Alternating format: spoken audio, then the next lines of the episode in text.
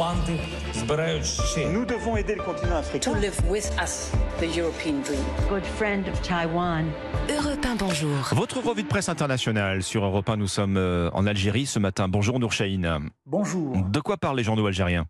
Eh bien, l'actualité autour de la mort de Naël qui s'invite dans les journaux algériens. Le jeune indépendant, par exemple, titre Alger met Paris devant ses responsabilités face à la montée du racisme. Que se passe-t-il en France? s'interroge le journal qui évoque un climat de guerre civile, de surenchère politicienne contre les Français d'origine algérienne, tout particulièrement. Pour sa part, le quotidien L'Expression nous informe que l'Algérie suit avec une très grande attention l'affaire de l'assassinat du jeune Français d'origine algérienne.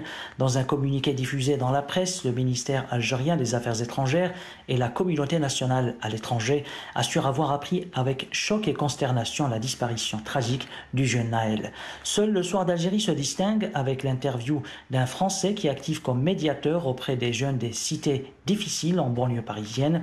Une phrase de ce bénévole est reprise en guise de sous-titre Allez chercher vos enfants, leur place est auprès de chez vous. Nous sommes maintenant en Irlande avec vous, Laura Taouchanoff, les gros titres de la presse irlandaise.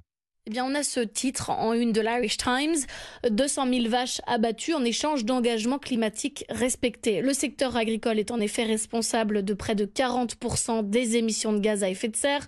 C'est ce que précise le journal, notamment à cause du méthane relâché par ces animaux. The Examiner précise par ailleurs que ces dix dernières années, le cheptel national a augmenté de 40%, d'où l'urgence de le réduire aujourd'hui. Pour 200 000 vaches tuées, ce sera près d'une tonne de CO2 en moins. Alors, du côté des agriculteurs, interviewé par l'Irish Times. Les réactions sont vives. Ils s'inquiètent pour les 55 000 emplois menacés par cet abattage. Et les associations de défense des animaux, quant à elles, se disent choquées. Pourquoi ne pas plutôt devenir végétarien, tout simplement? Nous sommes enfin en Israël avec vous, Ariane Ménage. De quoi parlent les journaux israéliens?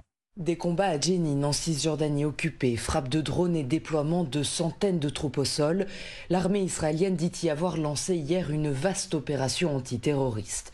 C'est la plus importante depuis près de 20 ans, commente le Yediot Aharonot, dans une zone théoriquement sous contrôle de l'autorité palestinienne.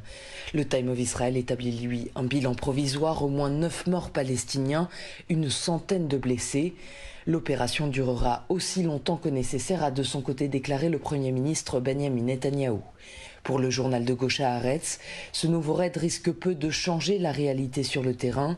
Il est surtout un message envoyé aux colons israéliens, base électorale importante du gouvernement actuel.